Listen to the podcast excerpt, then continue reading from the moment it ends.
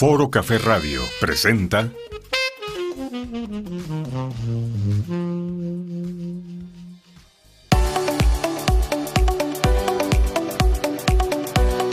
Bienvenidos al programa de Sender Servicios Empresariales, donde encontrarás ventas, mercadotecnia, tecnología, consejos para la pyme y mucho más.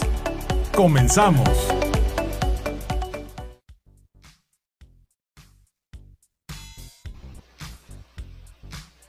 Hola, ¿cómo están? Muy buenas noches. Bienvenidos a un programa más de Sender Servicios Empresariales, su programa de emprendedores, de empresarios para empresarios.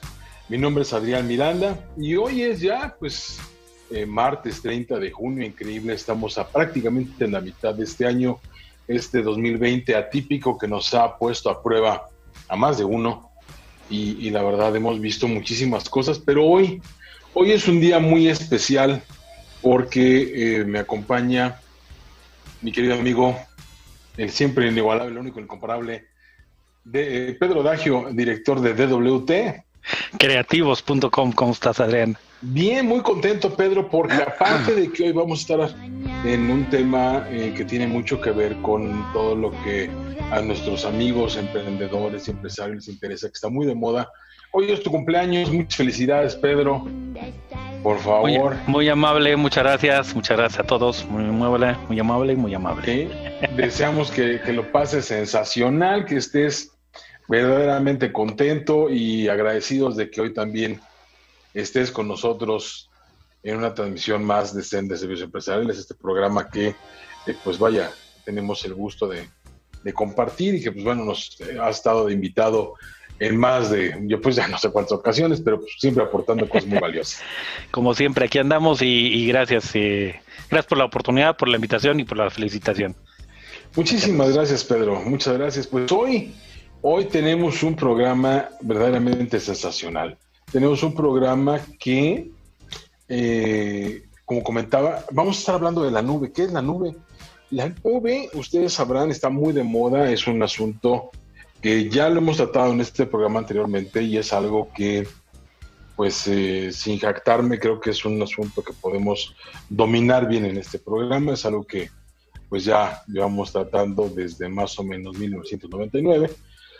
Entonces, pues bueno, ¿qué es la nube? Les voy a platicar un poquito de qué es la nube y sobre esto que les voy a compartir ahorita un momentito en la presentación de qué es la nube, fíjense, porque es un tema que ya es recurrente y que ustedes día a día seguramente se lo han encontrado en muchísimos, muchísimos de los foros, muchísimos de los... Ah, ok, está.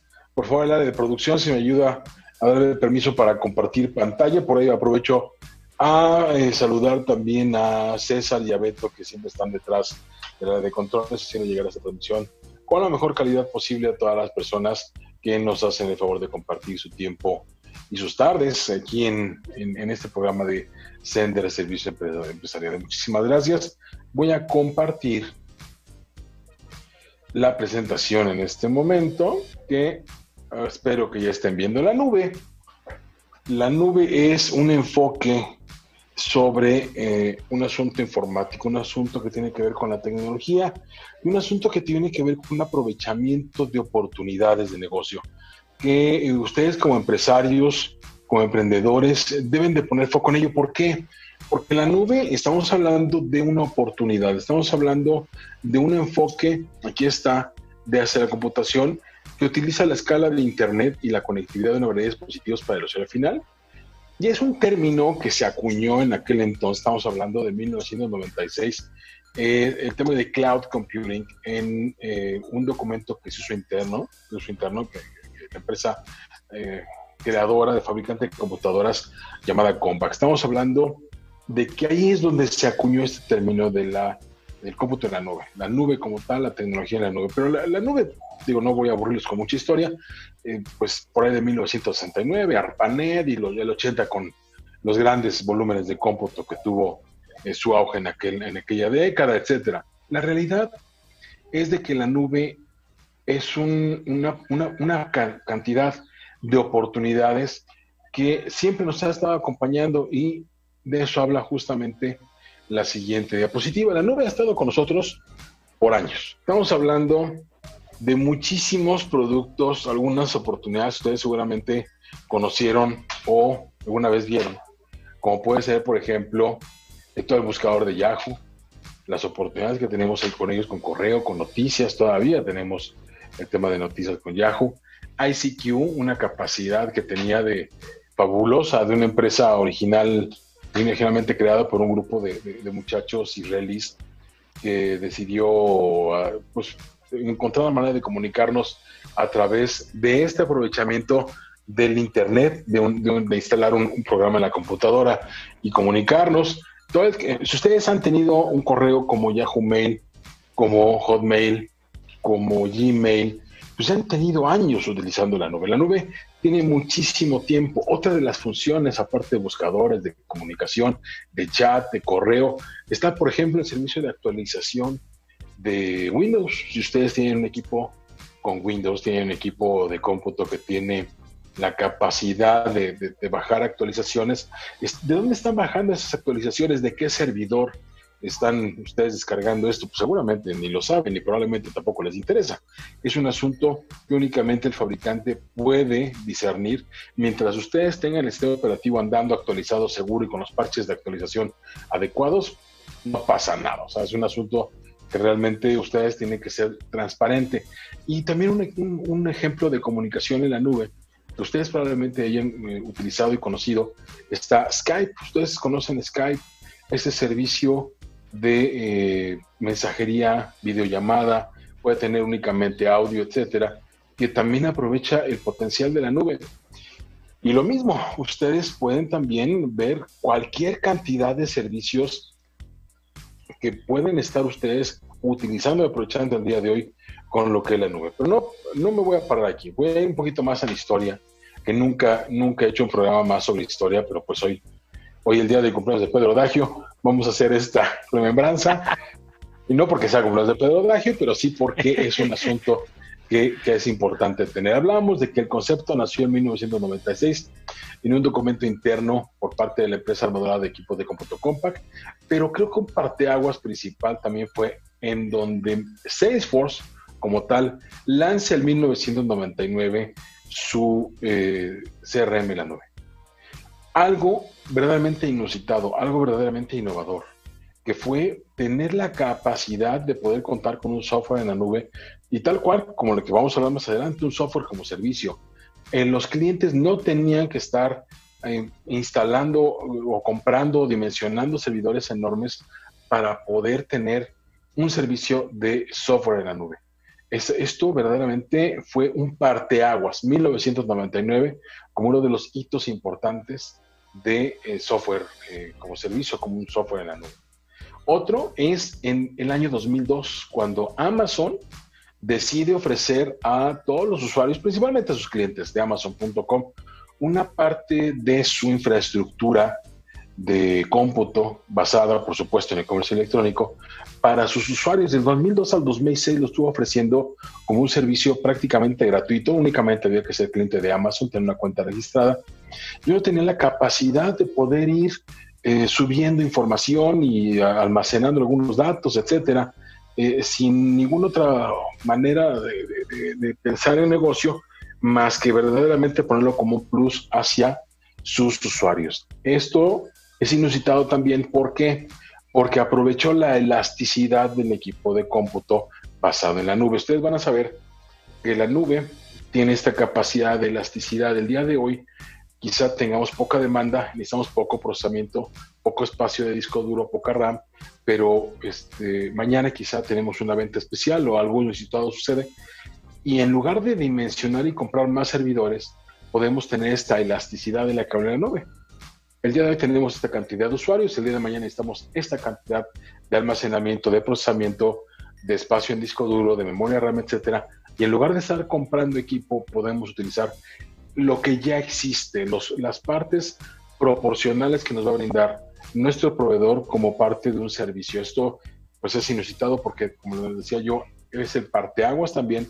2002, Amazon decide abrir esta, esta capacidad de utilizar servicios de almacenamiento en sus propias instalaciones, su propia infraestructura a sus usuarios. ¿Para qué? Para que a partir del 2006 Amazon entonces ya ve la capacidad de lanzar el servicio comercial como tal, como una, eh, una oferta llamada S2, que es Elastic Compute Cloud del 2006. En el 2006 en adelante, Amazon ya ve esta capacidad económica, de ponerlo como una rama de negocio particular, de empezar a ofrecer la nube como tal dentro de una oferta eh, ya adicional a este, su comercio electrónico y sus propios usuarios. Un usuario que no necesariamente tenía que ser cliente actual de Amazon podía entonces empezar a contratar servicios en la nube. Después viene el 2008 cuando Google App Engine eh, lanza también esta capacidad de poder empezar a hacer pequeñas pruebas sobre una parte de infraestructura para las aplicaciones, mucho en cuanto al tratar de fomentar el desarrollo de sus aplicaciones, eh, también sistemas operativos, mucho tiene que ver con Android, etcétera. Pues bueno, eso es otro parte aguas. Y otro cuando en 2010 lanza Microsoft eh, su plataforma de Microsoft Azure.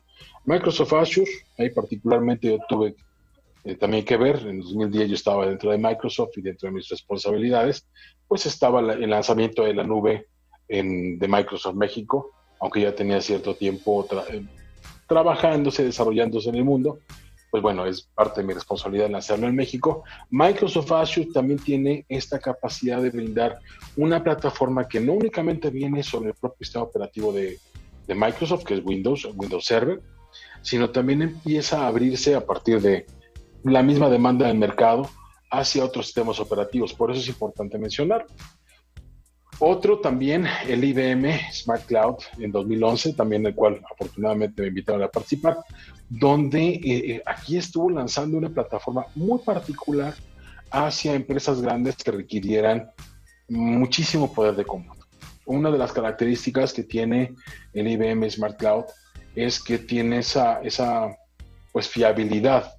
Que el día de hoy ustedes sabrán, IBM no está en el mercado del consumo, no está en el mercado eh, tradicional que ustedes ven en todos los días en, pues, de mano a mano en cualquier empresa, pero sí en el mercado corporativo y empresas muy grandes, en desarrollos muy particulares. Bueno, pues todo eso, esa capacidad de negocio traducida en una nube está en IBM que lanzó en 2011, otra en 2013 ya no tanto enfocado hacia la parte de apps, sino todo lo que tiene que ver con eh, desarrollo, con lo que tiene que ver con capacidad ya de una nube muy, muy, muy bien formada.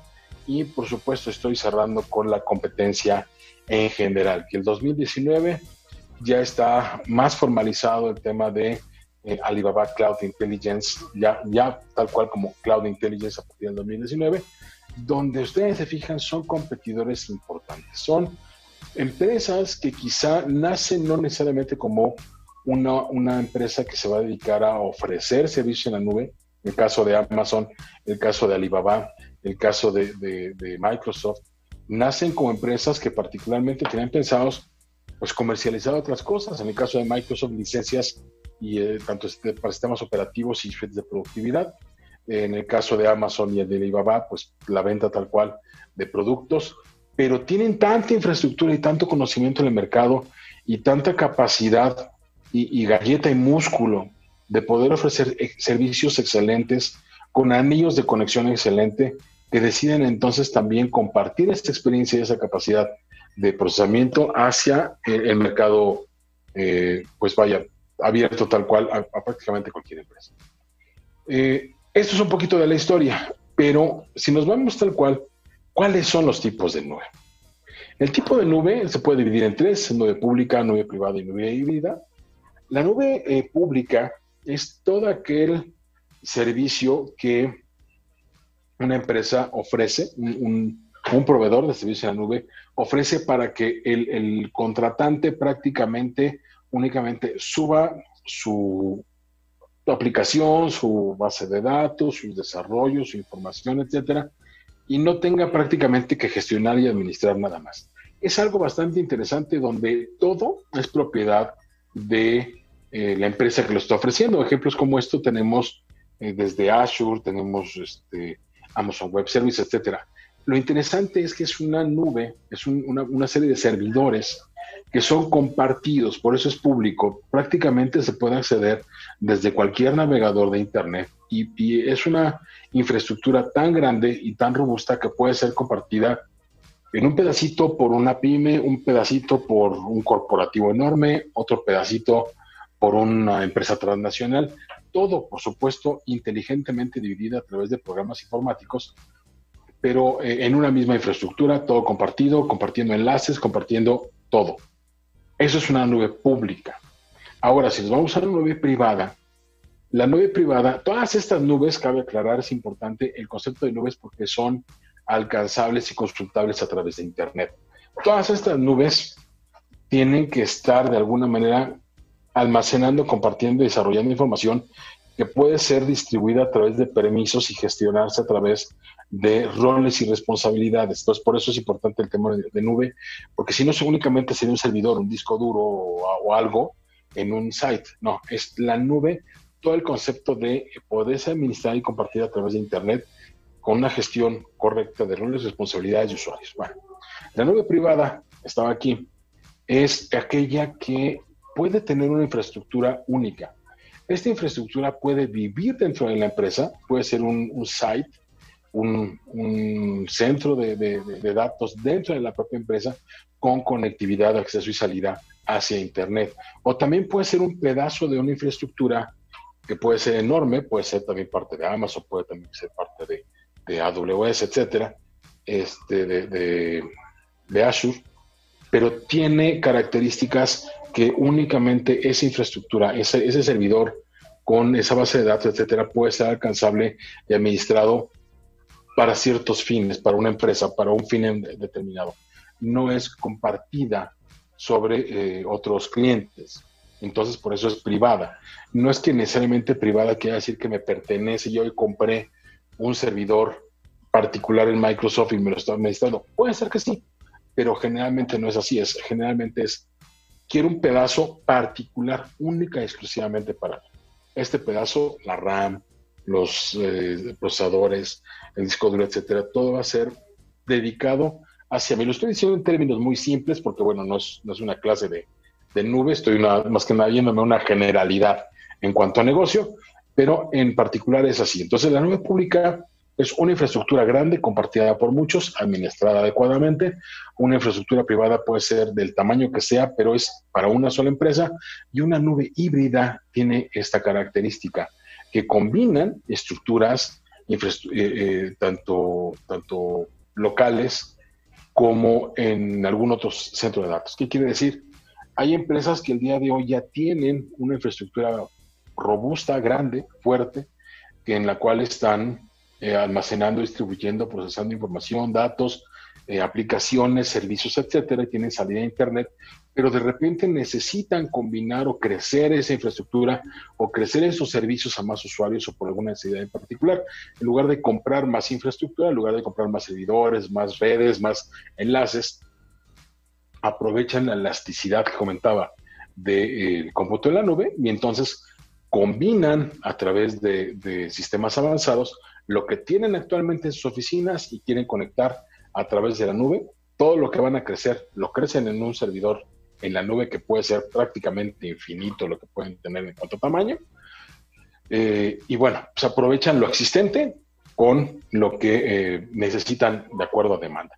Cada uno tiene ventajas y desventajas, todos convienen en ahorros, todos convienen también en un asunto que tiene que ver con la transparencia de uso de la información. Las empresas el día de hoy están ofreciendo un 99.9% de disponibilidad al año. Estamos hablando que no pueden ofrecer el 100% porque sería prácticamente imposible. O sea, es una, una cuestión que ni Dios Padre lo puede asegurar. es, así de simple.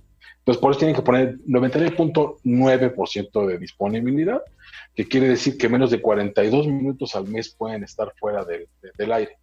Esto realmente es ínfimo. O sea, 42 minutos al mes ni siquiera lo van a notar. O sea, de, verdad, yo se los garantizo y está por contrato. Entonces, generalmente, si dejan de recibir, de recibir los servicios, ustedes no tienen que pagar. Entonces, por todas las cosas que puedan ver alrededor, conviene la nube. Ahora dicen, ok, está padre la nube. ¿Cómo lo puedo consumir?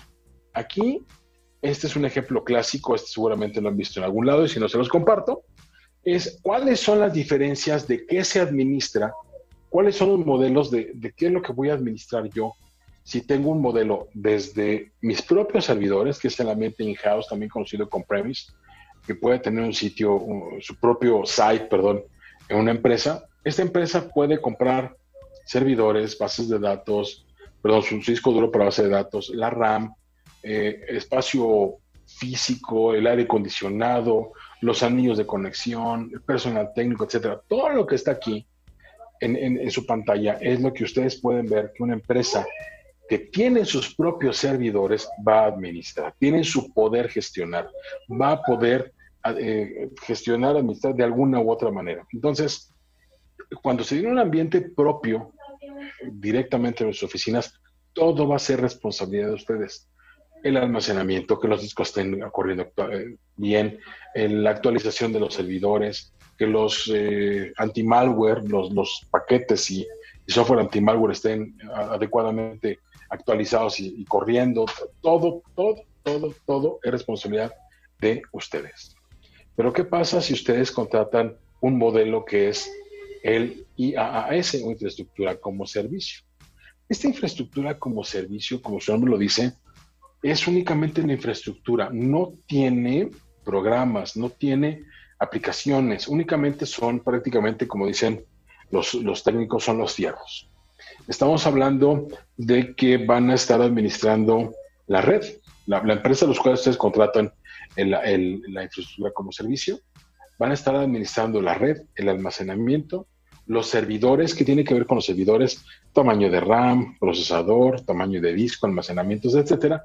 ¿Para qué? Para que ustedes tengan, por ejemplo, la capacidad de instalar sus propios sistemas operativos, el middleware. El middleware sirve para comunicar el sistema operativo con otros ambientes quizá que quieran ustedes administrar, algún desarrollo a la medida que tengan, etcétera. Todo el tema del runtime que estén dando de acuerdo a ciertos parámetros, los datos que ustedes tengan ahí y las aplicaciones, todo eso, todo lo que está en azul clarito es lo que ustedes administran. La parte de abajo, como decía yo, los fierros son lo que administra el proveedor de eh, el IaaS, que es el infraestructura como servicio. El siguiente modelo, que es bastante más amigable, estamos hablando de una plataforma como servicio. La plataforma va un paso más allá. Estamos hablando que la empresa que provee el servicio ya no únicamente va a, a administrar y gestionar la pura infraestructura física, también puede gestionar el sistema operativo, todo el sistema de middleware, todas las conexiones que puedan tener. Ya hay conectores de muchísimas variantes y muchísimas opciones para que ustedes puedan interconectar diferentes sistemas que actualmente probablemente ya tengan en sus oficinas o en sus empresas este, para que sigan funcionando ahí. Todo el tema del runtime, todo, todo esto lo va a administrar la empresa que está proveyendo sus servicios. ¿Y ustedes qué van a administrar? Ah, voy a administrar mis datos y por supuesto mis aplicaciones. Ok, ya tengo un sistema operativo, pero tengo una un programa particular que quiero montar ahí, importa, lo subo, doy permisos, configuro y doy permisos sobre esas aplicaciones. ¿no? Esa de lo es, es, más, bastante más sencillo de administrar, es a través de, consolas que pueden también estar compartiendo este, permisos y roles y responsabilidades, que acuérdense que es una de las características inherentes en la nube. Y el último, que creo que yo es de los más útiles que puede tener un, modelo hacia la pyme mexicana es el de software como servicio, también conocido como SaaS, Software as a Service. El, software como servicio es tal cual eh, aquella eh, capacidad que tienen los proveedores de eh, dar un servicio completo, desde la red, el almacenamiento, los servidores, la virtualización, sistema operativo, middleware, runtime, datos y hasta las propias aplicaciones van a ser gestionadas y siendo responsabilidad por contrato por el proveedor. ¿Qué quiere decir? Que mis datos van a ser responsabilidad de un proveedor, que no mis datos eran míos, sí, pero la gestión de estos datos, dónde viven estos datos, cómo se van a distribuir dentro de los discos duros o, el almacenamiento que vaya a disponer el proveedor, las aplicaciones en cuanto a actualizaciones, parches de seguridad, opciones, nuevas opciones que se vayan eh, dando, también es importante. Todo esto es parte de cómo es que se va facilitando y se van integrando capacidades únicamente de gestión y, administración de usuarios quizá, únicamente con esa facilidad de usuarios, tal vez de una consola en Internet, para que ustedes puedan tener servicios de clase mundial. ¿Por qué es importante tener servicios de clase mundial? Porque antes, y de verdad ustedes quizá no se acuerdan, pero hace 15 años, era un verdadero dolor de cabeza tratar de montar una infraestructura en una empresa. Y estamos hablando de una empresa de 30 personas. O sea, una empresa de 30 personas y con labores administrativas. Dejen ustedes que, vayan a un software con una planta que tenga que administrar procesos, etcétera. No, no, no. Únicamente personas administrativas gestionando información de, servicios en una oficina de 30 personas. Era un dolor de cabeza estar comprando el servidor, de qué tamaño va a ser, cuánto va a ser la depreciación, de qué tamaño el disco duro. Oye, si crecemos, pues mejor de una vez calcúlale por si crecemos. ¿Quién es nuestro proveedor de servicios? Dale mantenimiento, ya se calentó, se fue la luz, lo arrancó, no subió, no, en fin, o sea, todo esto era un dolor de cabeza. Ahora, verdaderamente, eh, se ofrecen estas oportunidades de tener software como servicio a través de, proveedores de muchísima calidad y algo muy importante es que eh, de verdad están quitándole dolores de cabeza a la pyme mexicana y están ofreciendo servicios que el día de hoy, sin mentirles, 99% de las empresas de Fortune 500, ustedes conocen esta publicación que año tras año se, nombra cuáles son las, las empresas más grandes en cuanto a poder económico, músculo económico hay en el mundo, 99% de las empresas en día de hoy están utilizando software como servicio.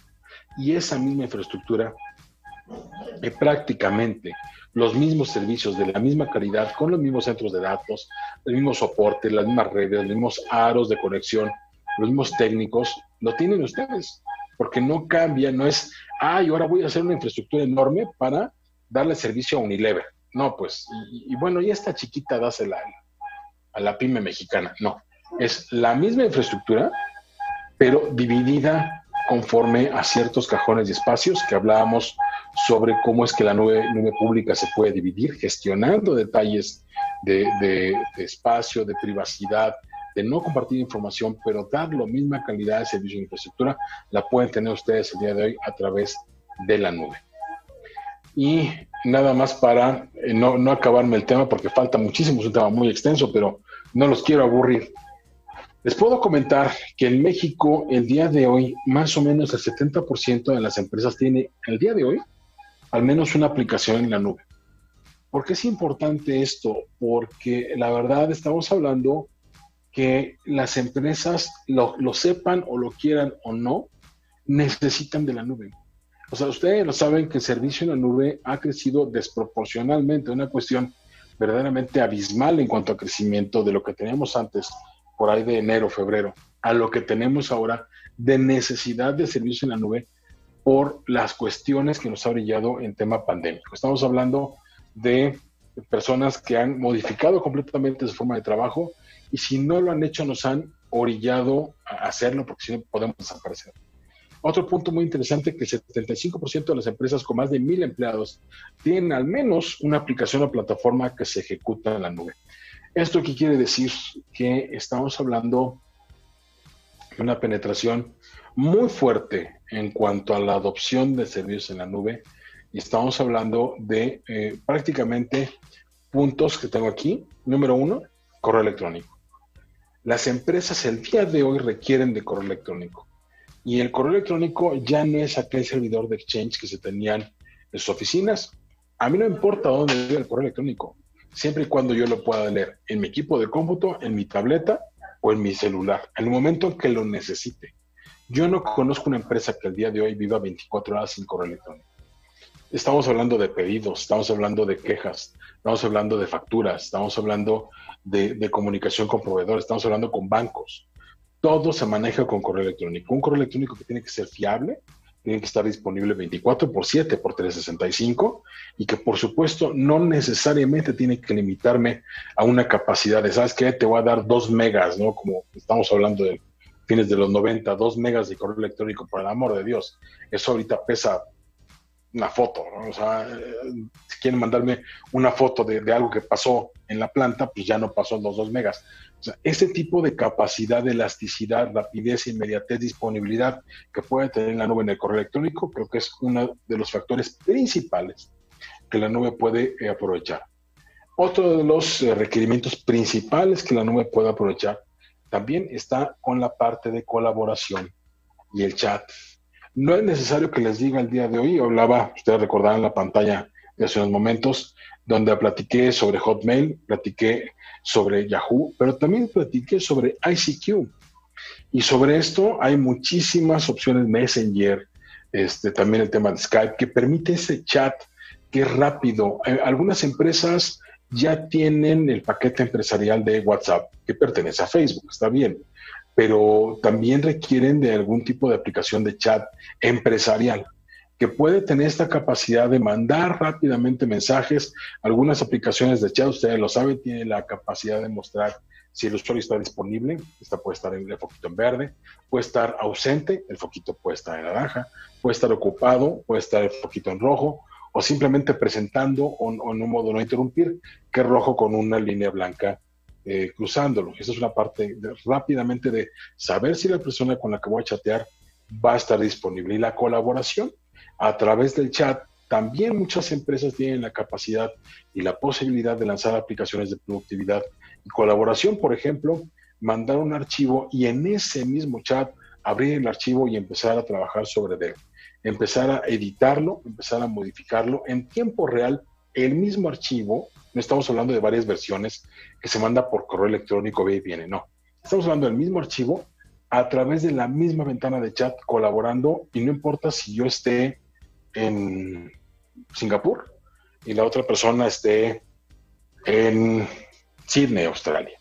Y, o no importa que si esté en Perú siempre y cuando tengan la, capacidad de conectarse a través de Internet, que es, les decía yo, la capacidad, en la primera lámina fue eso, la capacidad de aprovechar los beneficios de la conectividad de Internet.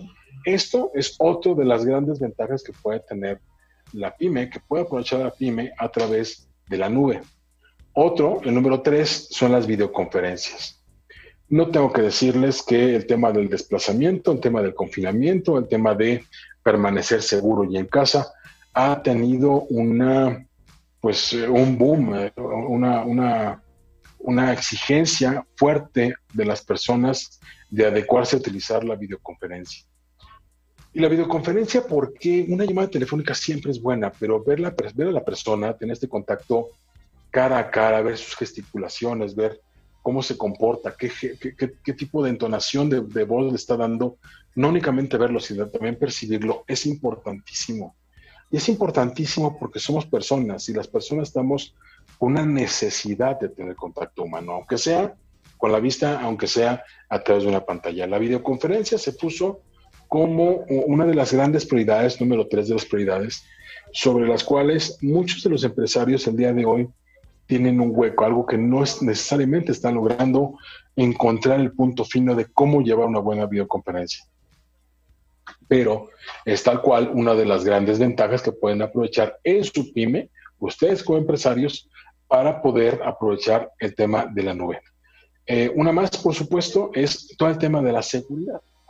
La seguridad, estamos hablando de que no podemos contratar los empresarios sistemas que no estén verificados, tener entrenamiento, tener gestión de, no es implementar la nube por implementarla y no es nada más la contrato y que cada quien suba como pueda y la gestione como quiera y que cada, cada pues, persona se ponga los permisos que necesite, no pasa nada.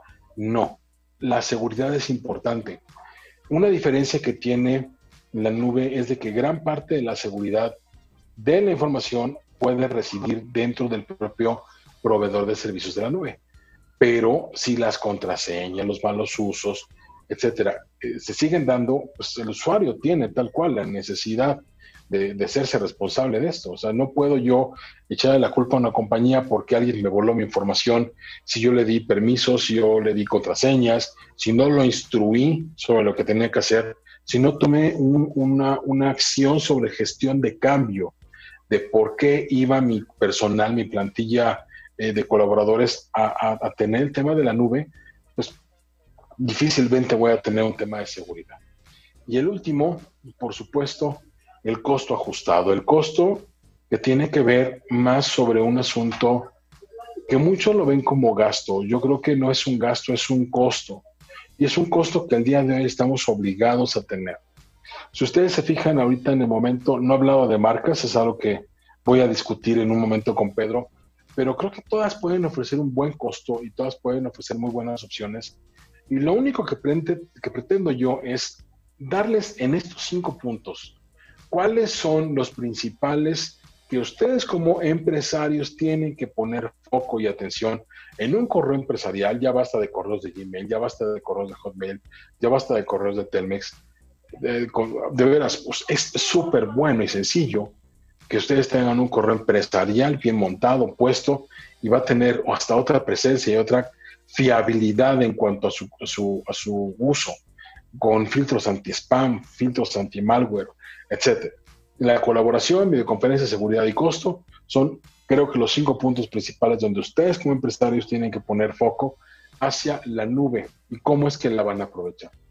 Y, ya sé que ya me extendí, Pedro, este, pero eh, pues es, es, un tema que pues era creo que necesario. Nunca había dado una, una, un programa como este. Sí lo había dado en, otro, en otros foros, pero nunca en un programa porque creo que es importante mencionar todo el panorama.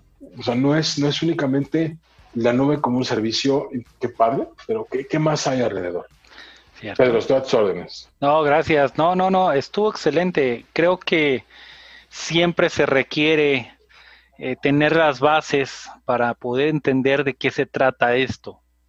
Muchas personas y en, en lo que yo he visto en estos años es que hay muchas empresas, muchos emprendedores que no tienen el conocimiento, obvio, no está mal no tenerlo, pero no entienden a veces cómo está la infraestructura. ¿Por qué una infraestructura te conviene de esta manera?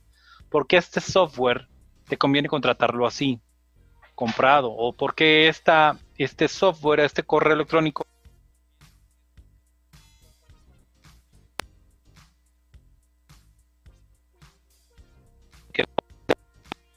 servicios de hosting, desarrollo web, eh, que nos preguntan, oye, ¿por qué antes tenía yo en el correo, por qué antes tenía yo el correo con 5 gigas por cada correo y ahora nada más tengo 200, 200 megas, 250 megas por cada correo?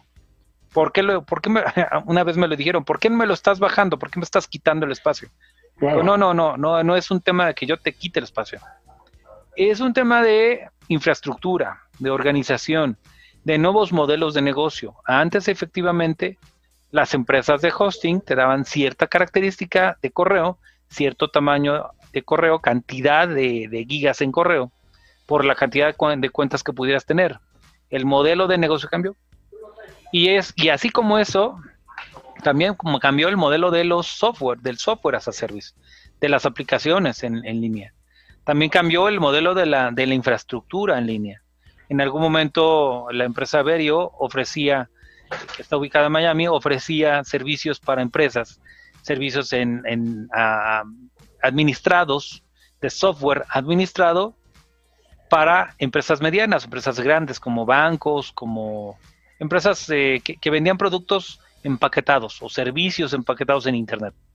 Y, nos tocó en algún momento, me tocó en algún momento ofrecer servicios de, correo, eh, aplicaciones en línea, servidores y todo administrado. Ahora cambió el modelo, ya es diferente, ya es el, el, modelo de negocio cambió, la cantidad de software, la cantidad de espacio, infraestructura cambió. ¿A qué voy con esto como ejemplo inicial? que todo, todo tiene un porqué, todo tiene una razón y como bien dijiste, todo tiene una especificidad, una organización. Y es muy, es muy claro, vuelvo al punto, es muy claro que las empresas, los primeros, los empresarios, lo que menos quieren saber es tecnología, las especificaciones de la tecnología. Quieren que les soluciones el tema. No me, no me mandes especificaciones, yo no sé de especificaciones, no sé de código, no sé cómo configurar el servidor tú dime qué es lo que tengo que hacer, dame las opciones y, y configúramelo y yo te digo, o, yo te digo cuál es la que quiero, la opción que quiero y me lo configuras. Y eso es todo. ¿Por qué? Porque lo que, los que lo que requieren es reacción acción rápida. Por eso, si se han dado cuenta, eh, y, tú, tú, lo sabes muy bien, pero para aquellos empresarios que nos están escuchando, están viendo, por eso si se han dado cuenta, con cada vez más empresas, eh, pymes, empresarios, están manteniéndose en Yahoo, en Gmail, en Hotmail. ¿Por qué? Porque la, la forma de trabajar, la forma de manejar los dominios de Internet y los correos electrónicos cambió. La forma de manejar los software as a service, los, los, los servicios, los software en servicio, la infraestructura en servicio, cambió, ya se, ya se volvió un poquito más específica y eso ha causado, desde mi punto de vista, ha causado que las empresas o los emprendedores pues no lo, no lo vean, no lo entiendan, no, no, se les ha, o sea, no lo entienden, no lo, no, no han tenido esa capacitación, porque además, pues no es un negocio, no es un nicho de trabajo, y nadie les ha explicado. Y ahí es donde estamos nosotros, los que ofrecemos el servicio, los que damos servicios nos colgamos de esa infraestructura, pues para enseñarles, capacitarles y explicarles. Tú no te preocupes. Yo como proveedor tuyo, yo me encargo de administrarlo, yo me encargo de darte las mejores opciones de lo que existe en el mercado y, y te ayudo a configurarlo, te ayudo a que tengas un buen servicio.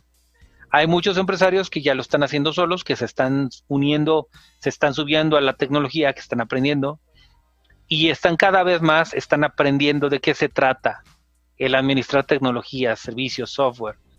Y regreso, el, explicarlo y, y, dar una idea general del punto es muy bueno para que se entienda hacia dónde vamos. ¿Por qué se están dando estas opciones? No es una decisión de nosotros, no es una decisión al aire de los proveedores de servicio, es simplemente tiene que ser específico y tiene muchísimas ventajas el tener software as a service, ¿no? o tener la infraestructura de, eh, as a service o plataformas as a service. ¿Por qué?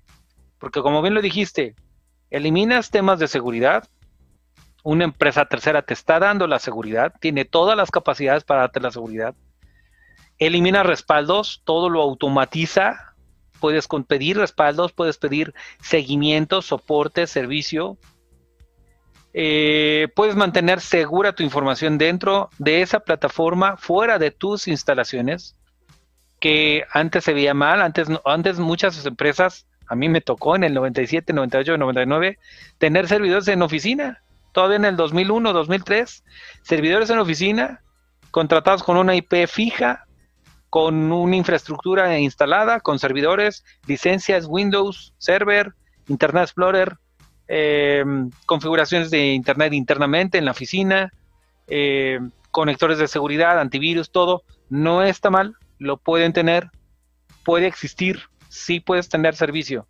Conozco una empresa que todavía tiene sus servidores en, en, la oficina donde está, los puso en el tercer piso y ahí está todo el rack de servicios de servidores.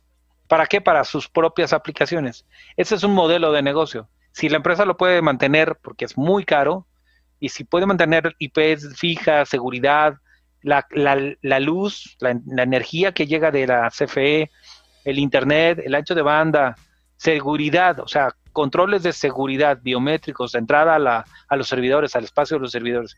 Y puede llevar también eh, contratos de seguros para que la información se mantenga segura si hay un sismo, si hay una conflagración, un fuego o algo así.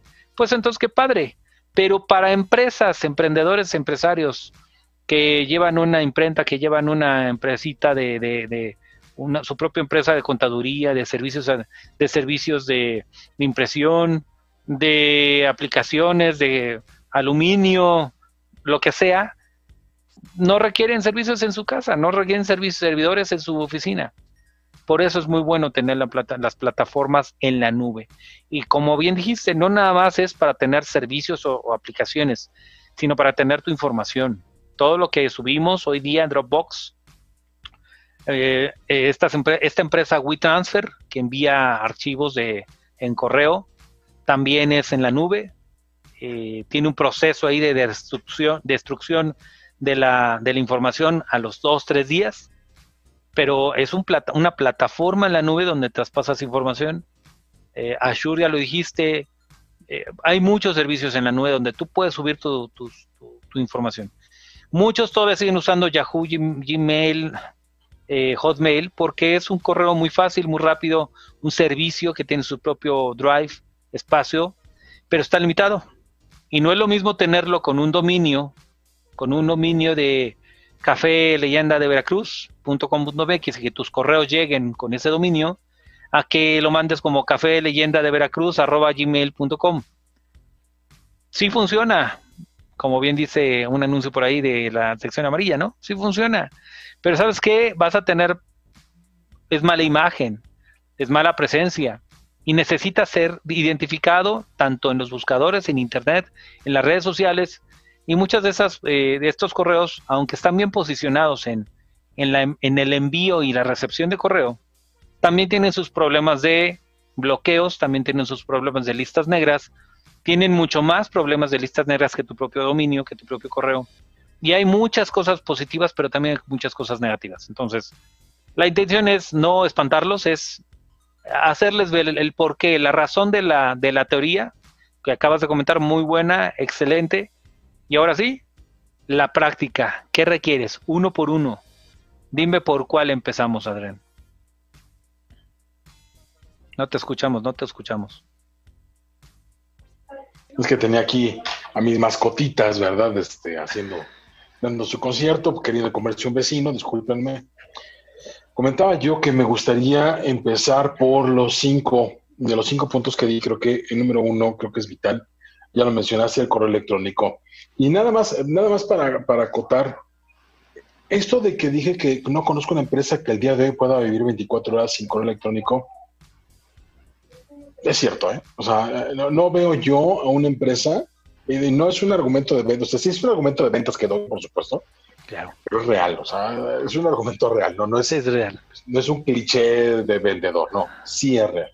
Por favor, Pedro, creo que el, tema del correo electrónico es, es importante sí, desmenuzarlo desde ahí. Desmenuzarlo, mira, el correo electrónico, Gmail, Yahoo, Hotmail, estas plataformas son SaaS, Software as a Service pero también están, ellos están en una plataforma que es eh, Platform as a Service. Pero principalmente para el, para el usuario final son SaaS. ¿Por qué? Porque están, son la herramienta final. El usuario nada más lo usa, nada más entra, revisa sus correos, envía, guarda información, revisa la firma, sube archivitos, los descarga, es todo. Esta, esta herramienta SaaS y no nada más se puede, pueden usarse o subirse plataformas de correo electrónico. También se pueden subir plataformas de administración, CRMs, ERPs, CRMs, por ejemplo, Soho, eh, Nonida CRM, que es muy bueno, eh, Suma CRM, un montón de plataformas, a lo mejor salen aquí los nombres, y no es por, no es por publicidad, es porque realmente son, plataformas que son ejemplos que funcionan. Eh, ERPs como Sugar, CRM también, eh, plataformas que, tú puedes descargar en Internet, que puedes usar en Internet, por ejemplo Trello, que, son plataformas de administración de proyectos o de tipo Kanban eh, o ágil, de metodologías ágil, por ejemplo Trello, por ejemplo eh, estas nuevas plataformas de Microsoft que acaba de sacar Planner, que viene dentro de una herramienta, que viene dentro de toda la suite de Office 365. Microsoft 365. Microsoft 365 ahora. Y todas estas herramientas, ¿no? Que ves en, en, Internet para CRMs, para manejo de clientes, de ERPs, Enterprise Resource eh, Management o eh, Program, que son herramientas para administración de empresas, para también herramientas, hay herramientas para hotelería, herramientas para mantenimiento de edificios que también están en la nube, hay herramientas para contabilidad, por ejemplo, esta herramienta de eh, Bitrix 24 que también usa impresión de eh, facturas, Facture Hoy, que también es una plataforma, un software as a services, está en la nube que factura, todas las empresas que facturan en Internet que te dan, que te venden paquetes de timbres de facturación son SaaS y ellos, a su vez, ellos, a su vez, están en, en, en PaaS, que es Platform as a Service. Ellos están subidos en plataformas, en, en servidores o en infraestructura como decía el famosísimo Peña Nieto, infrastructure, infrastructure, infraestructura como servicio, ¿no? Todas estas herramientas están dentro de una infraestructura como servicio o dentro de una plataforma como servicio. Por ejemplo, Azure.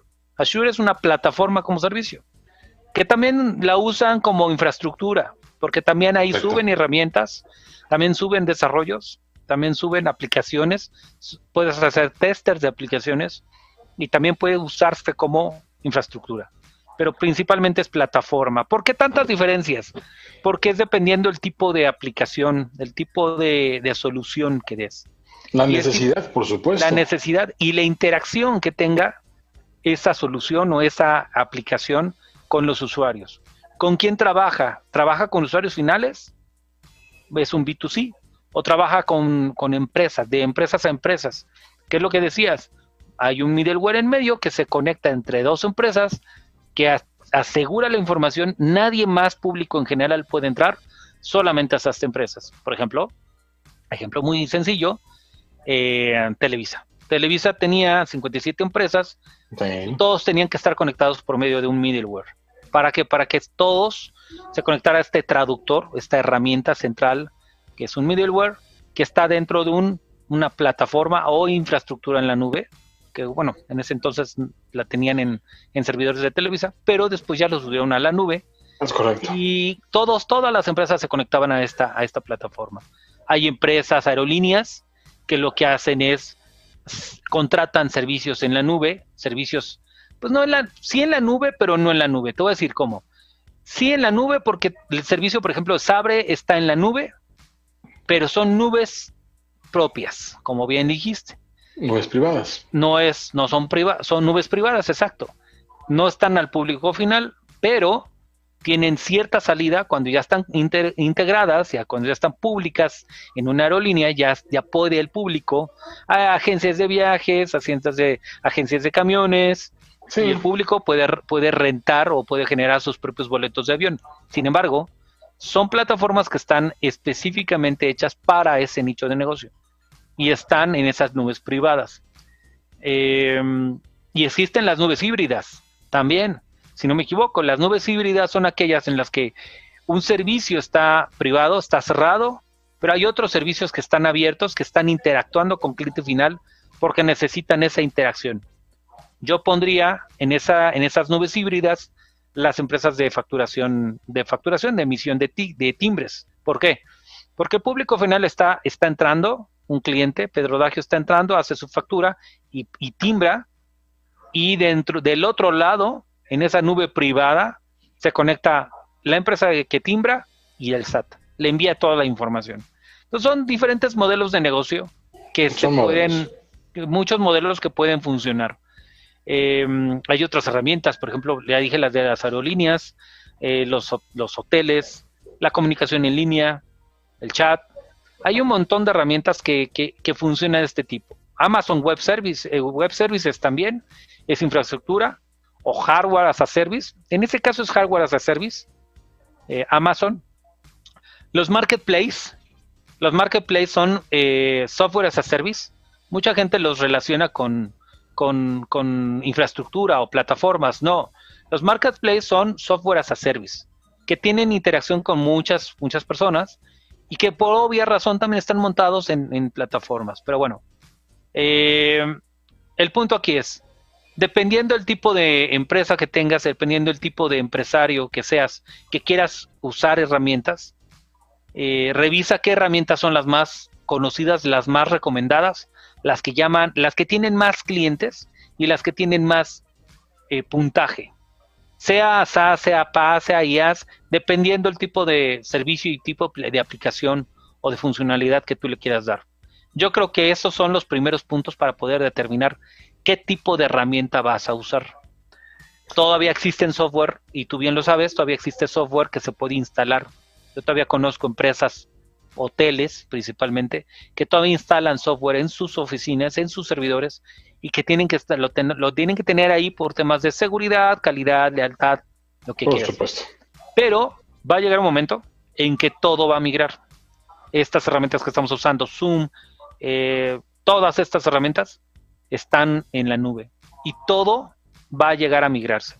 Es más, las líneas telefónicas, va a llegar un momento que todos los servicios que, que, se puedan usar localmente van a migrarse también. Va a llegar un momento que va a ser mucho más accesible y mucho más barato. Eh, esa es mi aportación hasta aquí. Muchísimas gracias, Pedro. Pues prácticamente ya no estamos acabando el programa. Eh, algo con lo que quieras. Sí, ya es increíble. Son siete rápido. Increíblemente rápido, Pedro. Este, antes de que te vayas y antes de que nos despidamos, quiero mandar saludos a Valentina Gómez Escriba, como siempre, saludándonos, a Michelle Braverman, que te manda, manda felicitaciones, a Paco Romero, que está aquí, Gabriela Miranda, también a Diana Pastrana, Elena Aguilar, y algo, algo con lo que quieras eh, cerrar, mi querido Pedro, que es tu cumpleaños. Muchas felicidades de nuevo. Gracias, muy amable. Pues mira, yo creo que aquí muy importante para las empresas, empresarios, es que tengan, primero, yo lo que les sugeriría es que tengan, no tengan miedo a preguntar. Ah, pregunten, pregunten todo lo que necesiten. Uno. Dos, reciban a su consultor de confianza, de cabecera, ¿no? Su consultor tecnológico de cabecera. ¿Por qué? Porque él es el que les va a dar, o esa empresa, o él, o ella, les va a dar todo el servicio y toda la información necesaria para que puedan ustedes trabajar, funcionar a su necesidad a su tamaño. Existen muchísimas, muchísimas herramientas, muchísimas que, son para todos. Hay herramientas más, más, más accesibles, hay unas gratis, hay otras que son gratis por cierto tiempo y hay otras que son renovación o pago mensual o anual. Y hay otras que son mucho más altas. Por ahí vi en LinkedIn una pregunta, ¿qué tipo de ERP para, podríamos usar para eh, una fintech? Una fintech que está arrancando. Y yo lo que les puse es, ¿por qué arrancar con, una, e con un RP de alto impacto, de, alto costo internacional, cuando puedes encontrar eh, ERPs en la nube con un muy bajo costo, muy accesibles, que, que, pueden manejar las capacidades que tu empresa fintech iniciando necesita. Entonces tienes que hacer como punto número tres con ese consultor haz un análisis muy completo de qué es lo que necesitas hacer, cuáles son tus actividades, qué volumen de actividades vas a tener y a partir de ahí eh, detectar cuáles son las soluciones para ti que te van a funcionar. No necesitas irte hasta la más alta, tienes que ir poco a poco. Esa es mi recomendación. Otras personas dirán, eh, Adrián, y tú, y yo lo, lo, hemos visto, otras personas dirán, no, ya vete directamente con la más alta porque es la que te va a dar el punch. Sí, adelante, lo puedes hacer. Pero en estos tiempos en el que necesitas ser práctico, rápido, economizar, pero no usar herramientas chafas, hay que revisar qué, tipo de herramientas son las que encuentras en el mercado, que te, que te aseguren la información, que tengan controles, procesos, tickets, soporte, aviso de privacidad, manejo de información en la nube, manejo de tu información, para que puedas tener la tranquilidad de que toda la información está ahí, que nadie te va a robar tus contactos, facturas, recibos, clientes, información confidencial. Y como último, como cuarto punto, es que una vez que hayas hecho este análisis, ya lo tengas listo, entonces define la herramienta y la, estrategia para poder usar esa herramienta y después ir creciendo y ir emigrando. Eso es lo que tienes que hacer hoy como empresario. ¿Por qué? Porque como decía por ahí eh, un, un actor, necesitas ir recalculando. Recalcula qué es lo que requieres, cómo lo tienes que hacer, cómo lo tienes que ordenar para poder ir creciendo como empresa. Si creces como empresa poco a poco, de manera constante, vas a tener muy buena imagen, vas a tener muy buena presencia. Y bueno, al rato nos vas a, vas a tener un programa y nos vas a rebasar a nosotros. Eso es lo más importante. Que así sea, Pedro. Esos son, los, esos son los puntos que tengo hoy para, para, para ustedes. Muchas gracias. Muchas gracias, Pedro, y efectivamente ojalá que todos tengamos la oportunidad de crecer más y de aprovechar los servicios de la nube. El tema de este programa es la nube, señores. Estamos hablando de por qué la, pyme mexicana debe de aprovechar la nube. Y ustedes se fijan, no hay, y lo comentó bien Pedro, y creo que es un, punto central de este programa, no hay una, nube que solucione todo. No es una nube mágica, no es una nube que es, es one size fits all, ¿no es cierto? Es una nube que tiene que pensar en cubrir ciertas necesidades en ciertos momentos con, ciertos requerimientos particulares. Y es muy importante, número uno, que ustedes sepan perfectamente qué quieren. Porque también, o sea, se mencionó aquí, si ustedes van a comprar un Rolls Royce, pero nada más requerían una bicicleta, es un gasto innecesario. Número dos, así compren una bicicleta, es la bicicleta más cara si no la aprovechen y no la usan. ¿eh? O sea, de verdad, no hay, no hay cosa más cara en el mundo que pagar algo que no se utilice. Entonces, ustedes quieren aprovechar verdaderamente los servicios en la nube, pues contraten a las personas que los puedan entrenar, los puedan guiar, los puedan llevar al mejor aprovechamiento y explotación de lo que pues ya tienen, probablemente ya lo tienen, porque si ustedes ya tienen el día de hoy algún servicio en la nube, probablemente estén desaprovechando muchas de sus capacidades. Y bueno, pues siempre cuenten con nosotros. Pedro, ¿dónde podemos saber más de ti? Claro, muchas gracias. Mi nombre, bueno, mi correo electrónico es pedro.dagio arroba dwtcreativos.com. En las redes sociales nos encuentran como DWT Creativos o Pedro Dagio. Y bueno, aquí, aquí estamos también por correo electrónico. Entonces, lo que necesiten, con todo gusto, muy amable, Adrián.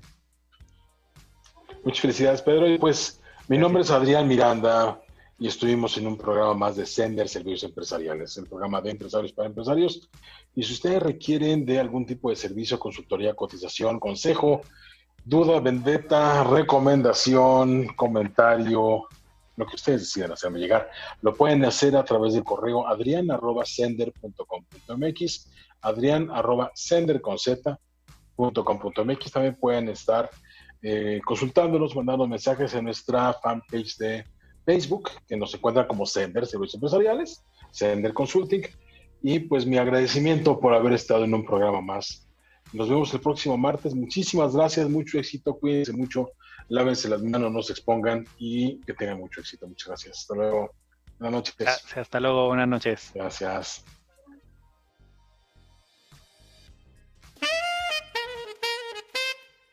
Foro Café Radio